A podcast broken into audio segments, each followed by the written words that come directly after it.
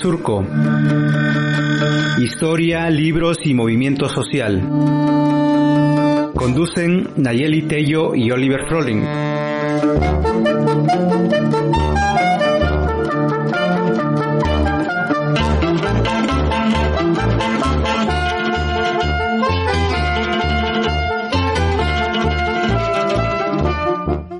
¿Qué tal amigos, amigas, amigues? Estamos aquí de regreso con su programa Pez en el Surco. Soy Oliver Froling y conmigo en esta cabina virtual es Nayeli Tello, como siempre, y su productor Rayo Cruz. Y Naye, ¿cómo estás el día de hoy? Bien, Oliver, bien, bien, contenta porque hoy tenemos una, una invitada que nos va a platicar de un libro súper bonito, además súper interesante. Isela, bienvenida, ¿cómo estás? Bien, gracias. Muchas gracias, Nayeli, y gracias, Oliver, por la invitación. No, al contrario, muchas gracias por, por aceptar. Para quienes nos están escuchando, les cuento que nuestra invitada del día de hoy se llama Isela Shospa y es originaria de Milpa, Milpa Alta, una región agua del sureste de la Ciudad de México. Es diseñadora, ilustradora y editora independiente y actualmente hace parte eh, del equipo de ediciones Shows Patronic, que es además quien, quien editó el libro del que vamos a estar hablando, que se llama Conetamali, Bebé Tamal. Bueno, súper interesante, ¿no? Y bienvenida Isela y pues, ¿por qué no nos platicas un poquito más sobre ti y qué te motivó a hacer este libro? Ah, claro que sí. Bueno, pues yo tengo una formación como diseñadora gráfica, soy egresada de la UAM Xochimilco y justo en esa universidad eh, tuve un año de especialización en animación. Eso me llevó a entender un poquito las narrativas visuales y la construcción de personajes y de historias.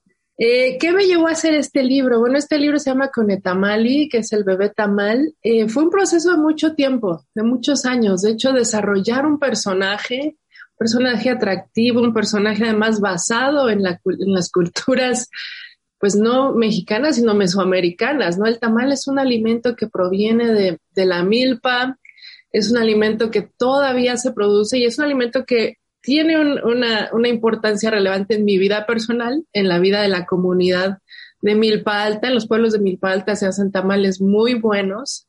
Se hacen desde los rituales, ¿no? Los que van a, a, los que se ofrendan en mayordomías, que donde se hacen miles de tamales en comunidad. Están los que se hacen para el Día de Muertos, ¿no? Uno también prepara tamales para los difuntos, para que se alimenten. Están también los tamales festivos, familiares, y todo es una, es una cosa con la que yo crecí. Esto no es algo, no es una ocurrencia mía, ni, ni es algo que, que dije, ay, voy a hacer porque lo vi en un lugar. Es, es algo que hice porque yo lo he vivido, porque es importante para mí, porque en mi casa, pues obviamente siempre hemos vivido en el proceso de hacer tamales, de, desde sembrar milpa, que ahora ya no se siembra, pero antes se sembraba y, tener el maíz y desgranarlo, cocer nistamal, ir al molino, lavar hojas, preparar salsas y todo lo que tiene que ver con, pues con esta actividad comunitaria, lúdica, festiva y gastronómica. Es, es un, es un, el, el tamal es un ingrediente importantísimo en nuestra cultura es riquísimo, es importante, pero de alguna manera a mí me parece que así como el tamal y a muchas otras cosas provenientes de, del campo, de los pueblos originarios, pues han sido despreciados, ¿no? Es, es un alimento que todavía se desprecia, se desconoce, eh, parece no ser importante.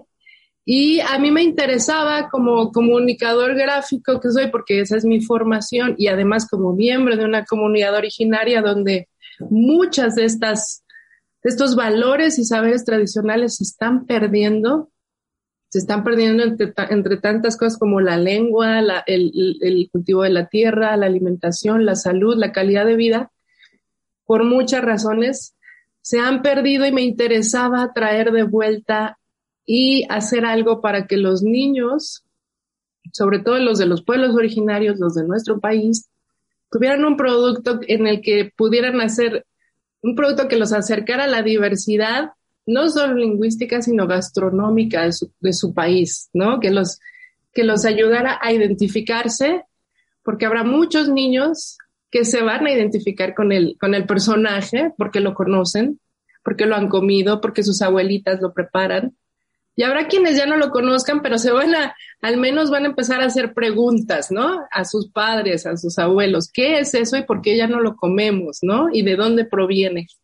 Básicamente ese es la, la el, el, origen, pues, más general de, de, de este libro, de por qué se hizo, de por qué me interesó hacer el trabajo. Y bueno, todo el proceso de desarrollo de personaje y de la historia, pues es más complejo y más largo. Llevó mucho tiempo, mucho tiempo hacerlo, pero finalmente salió un producto que esperamos crezca y que esperamos llegue a otras latitudes y, y siga, siga eh, recibiendo sobre todo las traducciones y las visiones de, de personas que hablan lenguas originarias. Pues muchas gracias, Isela. Pues ya eh, Conetamali llegó a Oaxaca. Lo tenemos aquí en nuestras, en nuestras manos y decirle a nuestros, a nuestro auditorio que pues sí, la verdad es que es un libro muy, muy, muy bonito. Digo, yo ya no soy tan niña, pero la verdad es que me emocionó mucho como, como leerlo y recordar también como estas mesas de cocina con mi abuela, con mis tías y estar ahí como jugando también con la, con la masa y haciendo pues bebe tamales, ¿no? y justo, Isela, preguntarte, es un libro que además de, de, que como libro objeto es muy, muy bonito, ¿no? Y, y como decías, este, acerca como a la gastronomía y, y tal, también es un libro que, que es trilingüe, ¿no? Está escrito, la gente lo podrá leer en español, lo podrá leer en náhuatl y lo podrá leer también en inglés. ¿Cómo surgió la idea, Isela, de, de también incluir esta traducción en inglés? Sí, bueno, en inglés esta primera traducción era importante para mí que saliera en inglés, al igual que en el náhuatl, eh, porque yo tuve una experiencia migrante en la ciudad de Nueva York, viví cerca de 11 años y el personaje nació allá, ¿no? El personaje empezó a surgir allá también como una, como parte de una, eh, no sé si introspección o encuentro de identidad, reinterpretación de mi propia identidad, porque fue hasta que salí, tuve esa experiencia migrante que me di cuenta de que eso que me hace persona proveniente de una comunidad eh, originaria y todo lo que eso trae encima, me daba ventajas culturales, que era una cosa que en nuestro país lamentablemente no se entiende como una ventaja cultural, se entiende como una desventaja, Y en ese sentido me di cuenta que no haber aprendido la lengua de mis abuelos, porque mis abuelos eran bilingües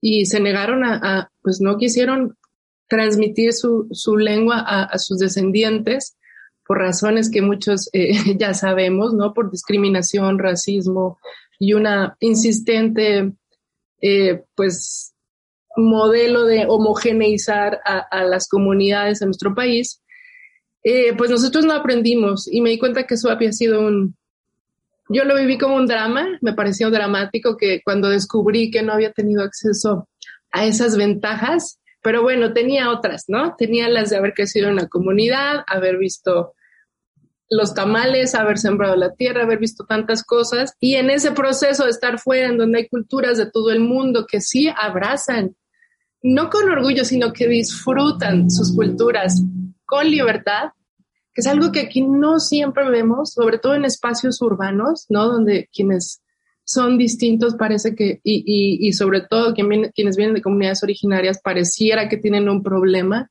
y no debieran seguir haciendo eso.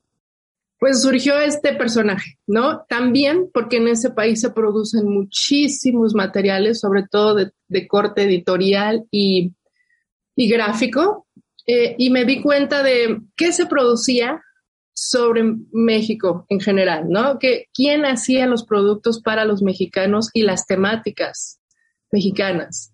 Todas se hacían desde fuera, todas eran personajes hechos por extranjeros. El personaje más importante en ese tiempo, cuando yo estaba allá, y más impactante y que más dinero le ha dado a la industria del entretenimiento, sobre todo para las audiencias infantiles, fue un personaje llamado Dora la Exploradora, que fue un hitazo, porque porque tocó una vena sensible. Toda la comunidad migrante de repente vio un personaje que se parecía a ellos, que hablaba como ellos.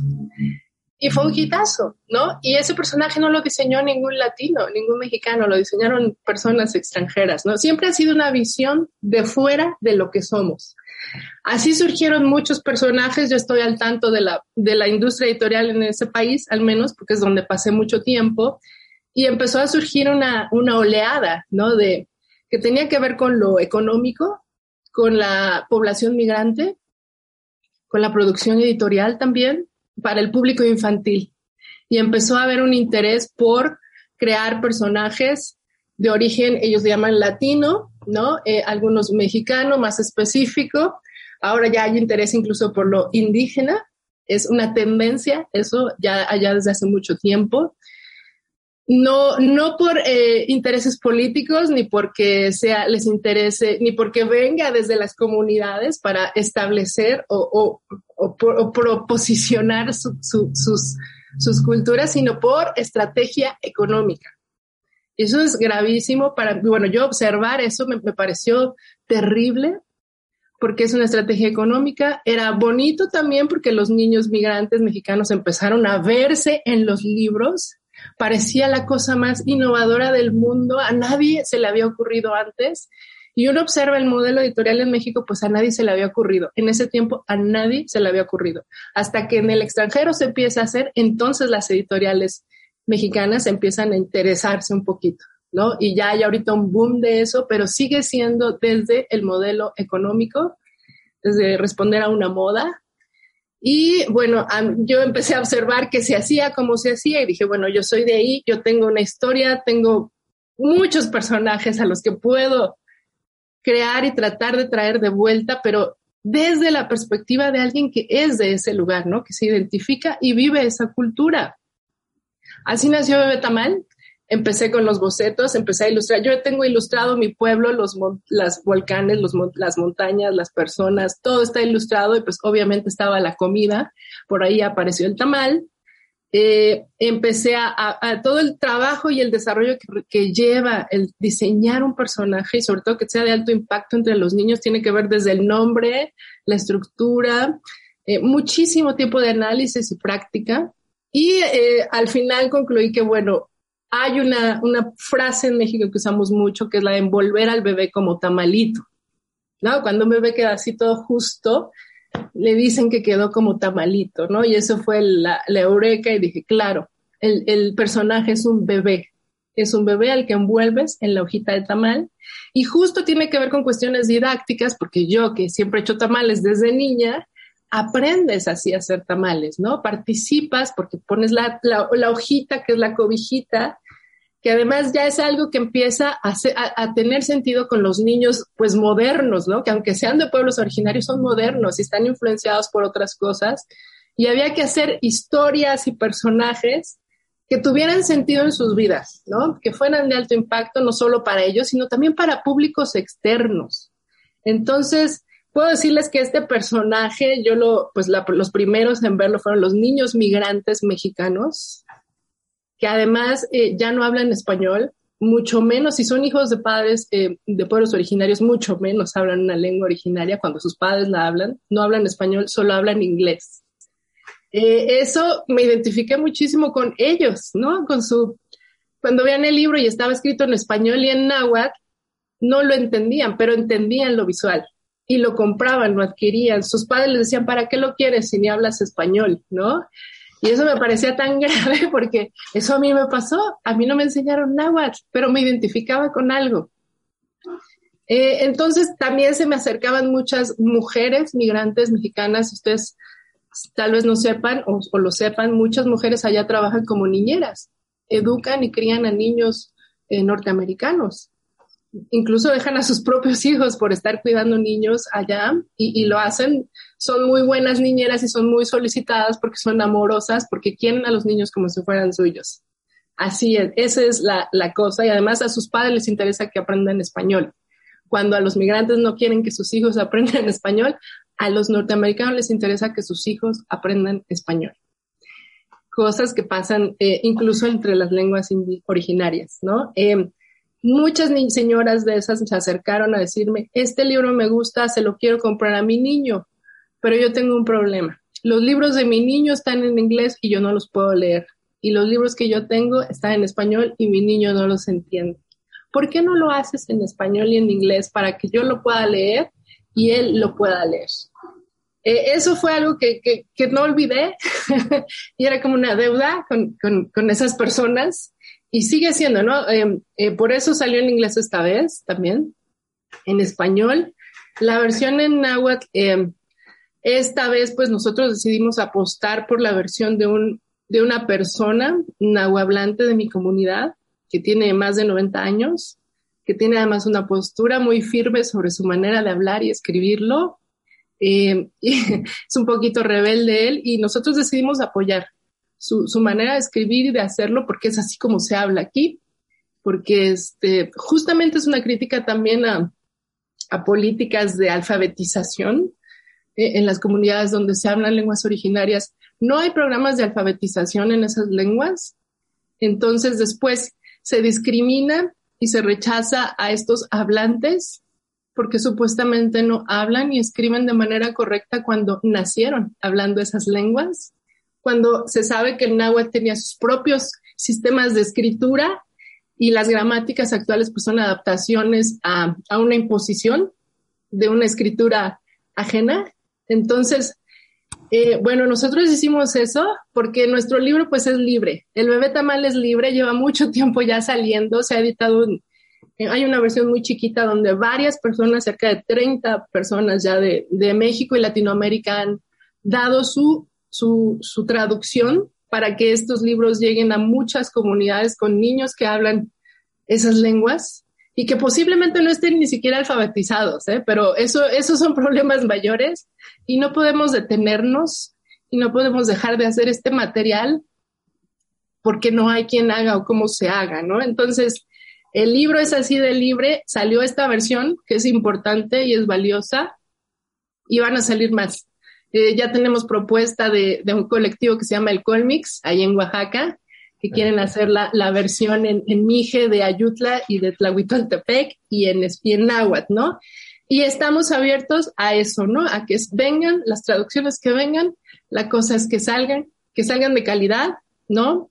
Eh, ustedes están, han visto, eh, yo no soy experta en las, en las lenguas, ni, ni, puedo, ¿no? A estas alturas de la vida no puedo aprender a hacer eso, pero en diseño editorial sí, en construcción de personajes, en materiales para niños, sí somos especialistas y tenemos un equipo de profesionales haciendo ese acompañamiento a personas que hablan una lengua originaria y quieran participar, ¿no? Además, ¿no? Y, y quien quiera someter sus, sus textos a revisiones, pues también quien no quiera y tenga una postura muy firme al respecto, también la respetamos. Y entonces, así está el trabajo. Pues está bien interesante, ¿no? Vamos a una pequeña pausa musical. Ahorita regresamos con Isela Shospa y platicando de migraciones, lenguas indígenas, libros y bebés tamales.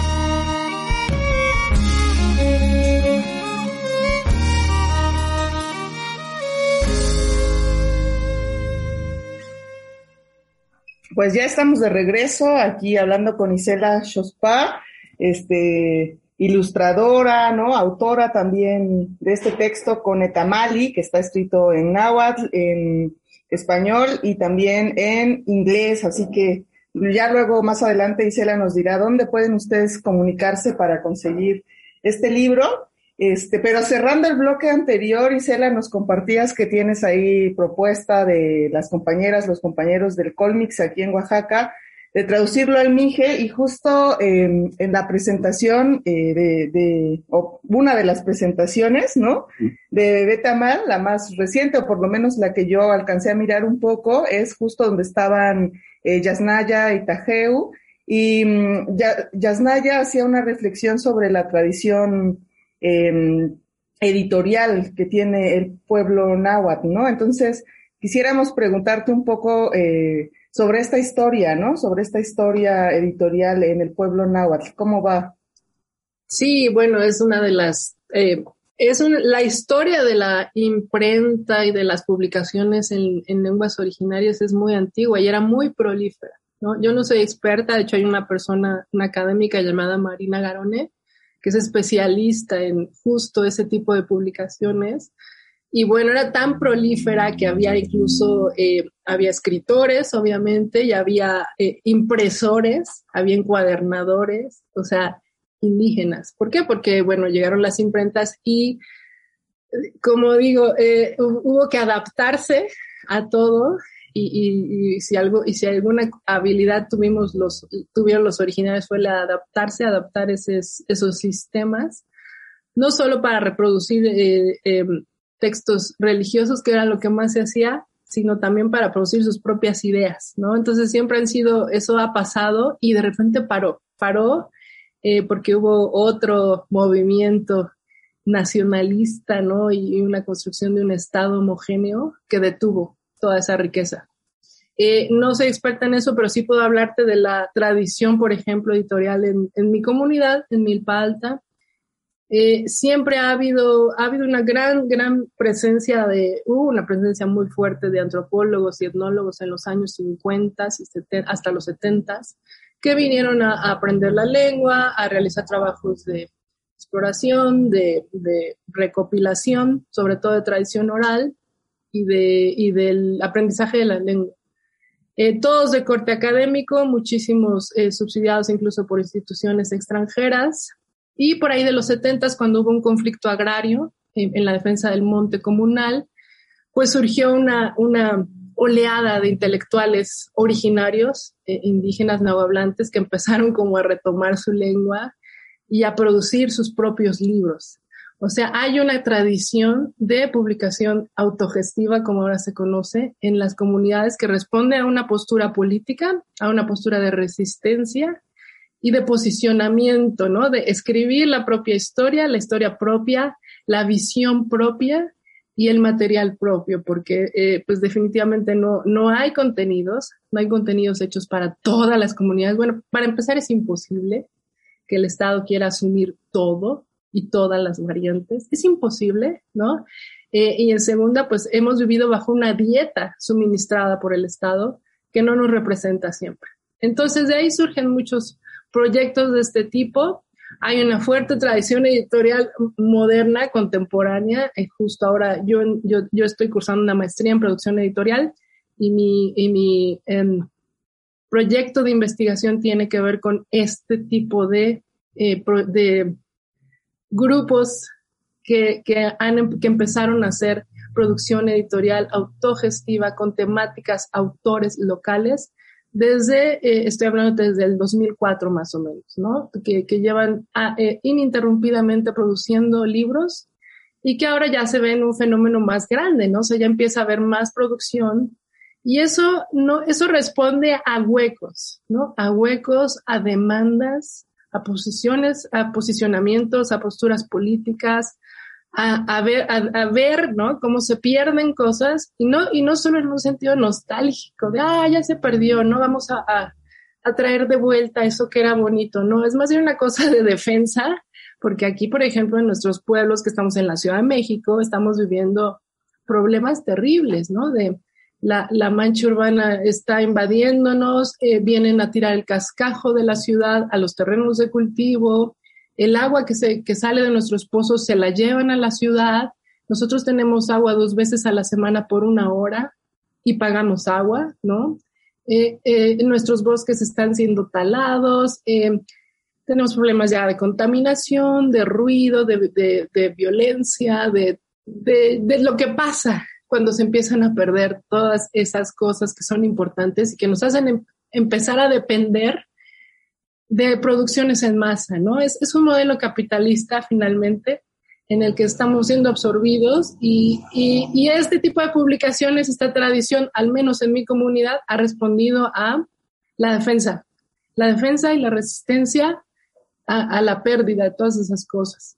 Y bueno, la tradición eh, eh, anterior y en lengua náhuatl sí es muy vasta. No soy experta, pero sí hay quienes, quienes lo son. Visiten o busquen a, a Marina Garone. Hay muchos videos, muchos libros, bibliografías al respecto. Eh, y, bueno, también hubieron muchos nahuas intelectuales en mi comunidad, ¿no? Personas muy distinguidas, personas que, que fueron eh, retomadas, eh, personajes como Luz Jiménez, que fue una em, considerada informante, mal, mal llamada informante de antropólogos y arqueólogos, más bien fue autora y traductora de muchísimas cosas, además de ser modelo, eh, estaba el maestro Sochime, que incluso llegó a ganar premios en Alemania, eh, Librado Silva, que, incluso llegó a ser eh, becario del FONCA y, y ganó el premio Nezahualcóyotl. Entonces, todas esas personas y muchas otras son de mi comunidad. O sea, aquí ha habido intelectuales, personas que hablaban náhuatl y es que, escribían en náhuatl y después traducían al español. O sea, no, no era al revés. Entonces, eh, es lo único que te puedo decir de esa tradición eh, local. Pues muchas gracias por explicarnos de eso un poco, ¿no? Y sí, vamos a buscar este, más información. Este, ¿Podemos platicar un poquito de tu proyecto eh, de SOS Patronic y si nos puedes explicar qué es, a dónde va? Sí, pues ese proyecto surgió como un proyecto nada más gráfico, donde yo empecé a, a ilustrar mi pueblo y mis memorias desde eh, eh, Nueva York, ¿no? Imagínate. Fue en el año que apenas salía, salía Facebook, fue en el 2005 creo, cuando empecé a ilustrarlo y a publicarlo y a poner como breves memorias, ¿no? No sé, dibujé el temazcal y, conté como mi primera experiencia en el temazcal, ¿no? Cuando era niña, así. Eh, eso pasó por varios años, eh, cuando empezó a hacerse popular Facebook en México, que tardó como otros cinco años, o sea, por ahí del 2010 ya empezó a haber gente de Milpalta, porque cinco años nunca encontré a nadie, nunca nadie me vio, y en el 2010 eh, me encontraron, ¿no? Y encontraron, ay, alguien habla de Milpalta, y además vive fuera, y, les, les impresionaba que me interesara la cultura local, ¿no? Era, eh, les parecía raro todavía en ese tiempo. Eh, en, el, en, la comunidad norteamericana inmigrante, pues en la inmigrante encontré mucha aceptación, siempre estuve trabajando como mostrando ese trabajo y empecé a desarrollar personajes, los personajes empezaron a tener historias, esas historias irremediablemente me llevaron al náhuatl y eso me llevó a entender y darme cuenta que yo no lo hablaba, que dónde estaba, que cómo se aprendía, ¿no? estando en Nueva York busco, este, pues lo que hay, ¿no? Eh, en, mi pueblo yo nunca vi nada, nunca tuve acceso a un libro sobre mi pueblo, ni historias, ni lecciones impresas. Resulta que en la universidad, en la Biblioteca Pública de Nueva York tienen todos los libros hechos sobre Milpa Alta. O sea, hasta que fui adulta, tuve una visa y un domicilio en ese país, pude ir a esa biblioteca a consultarlos todos. Eh, algo que me sorprendió muchísimo eh, fue encontrar un libro de una antropóloga llamada Anita Brenner, que eh, fue comadre de Luz Jiménez, la persona que hace rato mencioné, de quien retomó muchísimos relatos de la tradición oral de Milpa Alta y que hizo varias ediciones de, libros infantiles ilustrados, escritos solamente en inglés. para mí fue un shock, ¿no? Ver que había un libro que lo abres y dice Storytelling in Milpa Alta. eh, ¿qué? ¿No? Un libro de niños sobre mi pueblo que jamás he visto y que está en inglés, que se publicó en 1940 y tantos. Eh, ¿Qué? ¿No? Ilustrado por Jean Charlotte incluso. Eh, muy bonito, muy bien hecho, lleva como cuatro ediciones, tiene otras reediciones, tengo todo ese listado de, de todos los años y ediciones que se han hecho de esos libros todos en inglés. O sea, no fue un libro hecho para los niños mexicanos, mucho menos para los niños de Milpalta. Eso me, me, me hizo así como, ah, ¿cómo no? Eh, yo tengo que hacer algo, busqué qué había en mi comunidad, no había nada, sobre todo para niños. Había un ejercicio de, de un libro de lecciones que, es muy bueno, pero salió por los noventas más o menos, o dos mil, y ya, ¿no? Entonces, así nomás, yo no sabía en lo que me metía, obviamente, dije, voy a hacer libros para los niños en náhuatl, ¿no? Sin hablarlos, sin saber nada, sin tener fuentes. Así me puse a hacerlos. Eh, estaba en Nueva York, encontré un lugar donde un taller de, de impresión risográfica, que es una tecnología que imprime como una fotocopia, pero en colores y que te permite hacer ediciones muy rápidas y económicas entré a ese taller porque el taller decía, aquí puedes hacer publicaciones económicas. Y yo dije, pues eso es lo que necesito. Y en un lapso de dos años salieron 40 títulos, todos con la misma línea temática, con una línea. De repente ya los vi juntos y parecía, pues que había una línea editorial. Era evidente que había una línea editorial que era para niños, que eran libros infantiles ilustrados, que eran basados en historias, personajes, al menos en ese momento de mi comunidad, y que tenía que haber una lengua originaria implicada para que los niños empezaran a, pues no aprender, de un libro no se aprende una lengua, pero sí se, sí se, enciende una chispa. Entonces había que hacer algo. Y así empezó, así de mal, así de bien, con todos los errores. Eh, eh, después de ese tiempo me di cuenta que, los recursos los tenía agotados, ¿no? O sea, ya no podía seguir escribiendo de mis memorias ni de lo que encontraba en el Internet ni, ni de, ni de estar fuera de la comunidad. Entonces decidí venir a México a, a, iniciar un proyecto editorial en forma, o sea, hacerlo en serio, ya en serio poner estos libros a disposición de los niños, sobre todo los de la comunidad.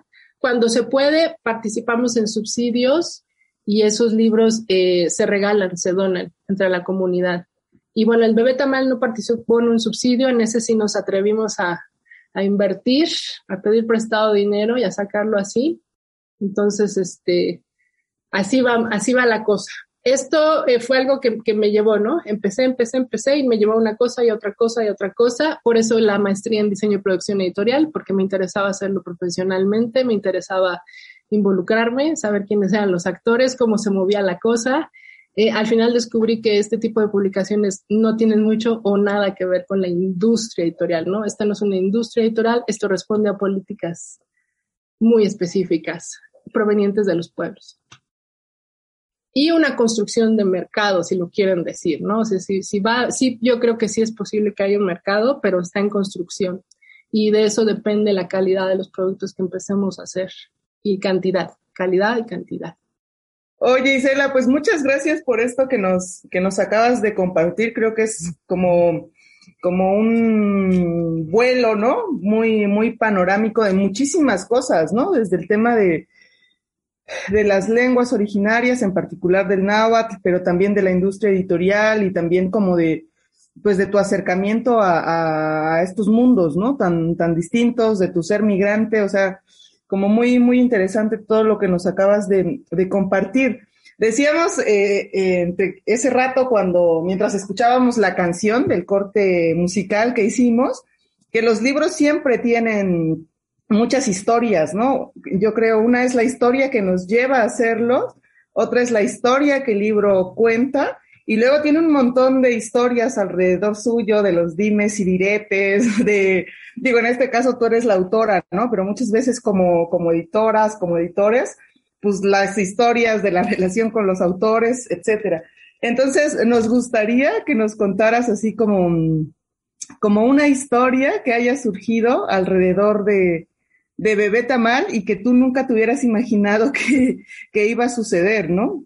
Ay, pues hay buenas y malas. No sé, supongo que tendré que decir las buenas porque aportan más, ¿no? Que las malas. Eh, una de las buenas, eh, este libro de Bebé Tamal ha tenido muchos ensayos, ¿no? El primero que hice fue un libro bordado, un libro de bordado digital que quedó maravilloso, con peluchito precioso, pero al final resultó que me costó mucho trabajo hacerlo, me tardé mucho y era muy caro y no cumplía mis objetivos. Después hice otro en risografía, que fue un libro así chiquitito, engrapado, con puntas muy picudas, que obviamente un bebé no iba a poder manipular. Pero justo ese libro, eh, una amiga mía se lo regaló a una niña, hija de su amiga, que no vive en la Ciudad de México, creo que viven en, Hidalgo, y alguna vez yo llegué a ir a, esa a, la casa de su familia, o sea, años después, y la niña salió y me dijo, ¿tú eres la, autora de Bebé Tamal? Y le dije, sí, y me sacó su libro. Era una niña chiquita, como de seis años. Y la niña tenía su libro impecable, muy bien cuidadito, y me dijo, eh, este es mi libro, ya lo leí y me gusta mucho. Y cuando mi abuelita hace tamales, yo lo saco, lo saco para decirle qué es lo que sigue. Eso jamás me hubiera imaginado que iba a pasar, eh, que una niña cuidara tanto un libro, que lo apreciara así y que lo usara, ¿no? Además, tuviera un uso muy específico eh, otra historia que también pasó con, con esas traducciones que se hicieron eh, descargables, que es un libro impreso en blanco y negro, que se mandó a una comunidad también en, en, en Oaxaca, creo. Ay, no me acuerdo, no tengo presente ahorita el dato, pero lo, lo, tradujo un maestro de escuela primaria para sus alumnos, lo llevó con sus alumnos y me mandó las fotos, ¿no? De los niños haciendo un taller y me dijo que, que lo, lo que el libro propició fue que los niños empezaran a hablar de cómo se hacían los tamales en sus casas y que otros incluso se animaran a escribir recetas de tamales. Entonces, eso es lo que desata una publicación con la que los niños se identifican, ¿no? O sea, ah, mi historia, lo que yo hago, lo que yo vivo, lo que yo como, es importante. Y lo puedo hacer, lo puedo escribir, lo puedo reproducir. Eh, muy pocos productos hechos en nuestro país hacen eso lo cual me parece lamentable. Desde la industria editorial no se hace, ¿no? Así, pensado así. Eh, no es fácil. Yo no digo que yo soy la experta ni que lo logré, ¿no? O sea, pero eh, al menos a mí me ha tomado años, ¿no? Desarrollar esto y no es fácil y sí se hace, ¿no? Hay especialidades, en Estados Unidos se hace, en Japón se hace, en China se hace. Hay, un, hay todo un trabajo de, pues de dinero, ¿no? De estadísticas, de no sé qué, no sé cuánto, pero aquí hay tanta riqueza cultural y todos la vivimos y, me parece increíble, ¿no? Que no, que no se incentive eso, por ejemplo, en las escuelas de diseño, en las escuelas de edición, en, las incluso las escuelas de, escritura, ¿no? Porque los autores no están escribiendo estas cosas también, ¿no? A veces se piensa que la literatura infantil es, es, es este, inferior que es fácil, quizás. Eh, a veces piensan que uno lo hace porque pues soy mujer y soy maternal. Eh, no, no, esto se hace porque es, porque es difícil. Un niño no es fácil de convencer, eh, incluso que se le pegue el nombre de un libro, ¿no? Que se lo aprenda. O sea, que ahora un niño diga conetamali, ¿no? Es una palabra en náhuatl. Y, quizá lo pronuncia mal y no sabe qué significa, pero ya la está diciendo. Los niños en nuestro país aprenden palabras en inglés casi imposibles y las dicen perfectamente y sigue habiendo un, un una, una idea errónea en nuestro país de decir es que el náhuatl es dificilísimo de pronunciar, es que no se puede, es que es difícil. Bueno, no es difícil, sí se puede, si se piensa cómo, hacer, cómo hacerle para que los niños se acerquen, ¿no? O sea, no es nada más de prejuicios, ¿no? Hay muchos prejuicios alrededor de las lenguas, de los personajes, de las temáticas locales e incluso de la, de la, de la edición en libros infantiles.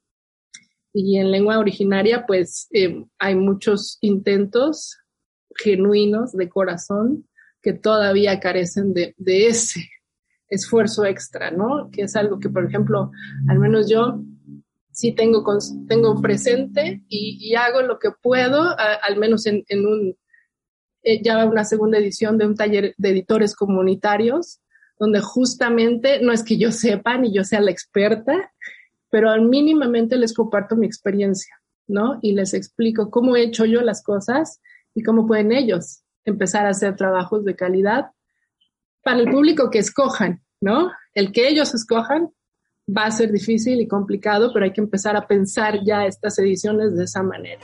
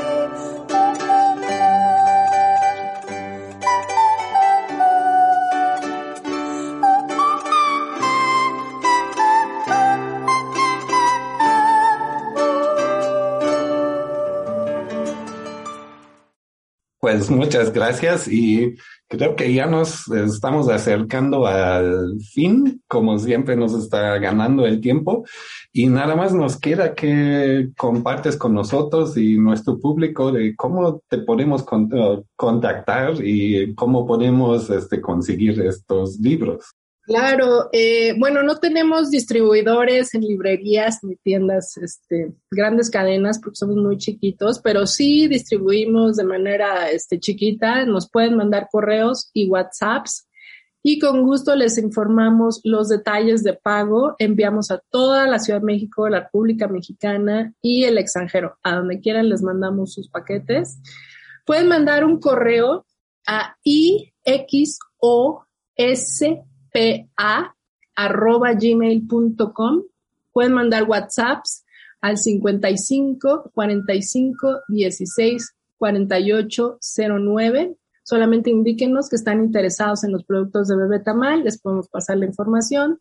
Tenemos todas, estamos en todas las redes sociales, en Facebook como Shows Patronic, es X O S P A T R O N I K, Shows Patronic. Tenemos una página web, tenemos Facebook, Instagram, Twitter, YouTube. En todos lados están nuestros datos de contacto. Respondemos eh, rápidamente y, bueno, nos pueden llamar. No, el libro de Bebé Tamal no solo es el libro, también tiene un juguete abrazable. Hay un, juguete con el que pueden jugar los niños que viene el tamalito con su cobijita, su cordón, su gorrito de bebé.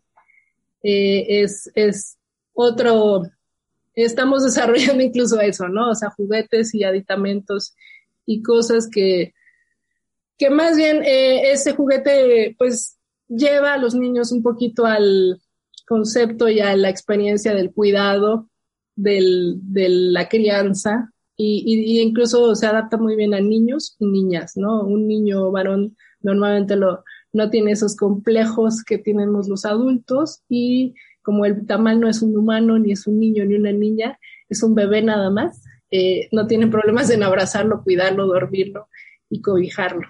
Eh, tenemos otros libros también a disposición y pueden consultarlos en, nuestra página web o en la de Facebook. Pues muchísimas gracias, Isela, por habernos acompañado en esta emisión de Pez en el Surco. Esperamos este, muy pronto también poderla leer. Ya en, en, lenguas aquí de Oaxaca, en particular, como decías, en, en en Ayoc.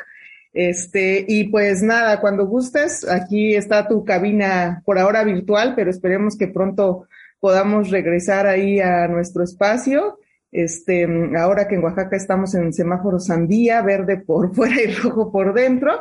Y pues nada, muchísimas gracias, Oli Rayo, y pues nos escuchamos en nuestro siguiente programa.